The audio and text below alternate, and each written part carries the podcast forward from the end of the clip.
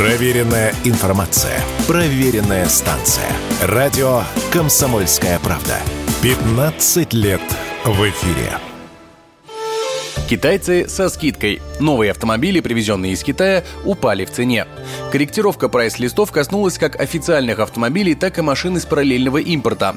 Так некоторые модели Havail, такие как Jolion в версии Elite, можно купить на 100 тысяч дешевле, чем в декабре прошлого года, а вдобавок вам дадут и бесплатный комплект зимних шин. Или, например, Cherry Tiggo Pro 7 Max в версии Elite с полуторалитровым бензиновым мотором вам могут предложить на 120 тысяч дешевле рекомендованных розничных цен, а в подарок дадут и топливную карту. Эксперты авторынка утверждают, что на дорогие модели можно найти скидку и в полмиллиона миллиона. По словам специалистов, такое снижение стоимости – закономерный результат переизбытка рынка. Когда автопроизводители из Поднебесной начали ввозить в нашу страну свою продукцию, они попросту не рассчитали покупательскую способность россиян. Поэтому сейчас эти машины простаивают в дилерских центрах и ждут, кто их возьмет хотя бы со скидкой. Об этом радио «Комсомольская правда» рассказал партнер аналитического агентства «Автостат» автоэксперт Игорь Маржаретта китайские производители неверно оценили емкость рынка в прошлом году и завезли больше автомобилей, чем наш рынок смог переварить. Тем более, что они делали упор в первую очередь на высокомаржинальные продукты. В основном это какие-то достаточно дорогие кроссоверы. И выяснилось, что, к сожалению, покупательная способность нашего населения не столь велика, чтобы массово скупать автомобили средней ценой в 3 с лишним миллиона. Поскольку маржа была заложена достаточно высокая, все китайские производители могут себе позволить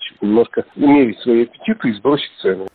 Как уверяют эксперты, скидки на прошлогодние китайские авто будут действовать до тех пор, пока все запасы не будут распроданы. К тому же это повлияет и на цену тех машин, которые завезут в этом году. Продавцы смогут более адекватно оценить рынок и не задирать цены с самого начала. Однако вместе с этим все чаще дилерские центры начинают отказываться обслуживать китайские автомобили, но не все, а только те, что ввезены по параллельному импорту. Так, например, порой дилеры не могут починить даже кнопки открытия багажника из-за того, что подключенная для диагностики аппаратура просто не видит машину в базе а некоторые и вовсе сразу отказываются иметь дело с серыми автомобилями. Проблема в основном коснулась марок Geely, Exit или Авто. В результате владельцам таких автомобилей приходится искать специалистов, которые могут взломать и перепрошить китайца или обращаться к гаражным мастерам. Об этом радио «Комсомольская правда» рассказал автоэксперт Андрей Ломанов.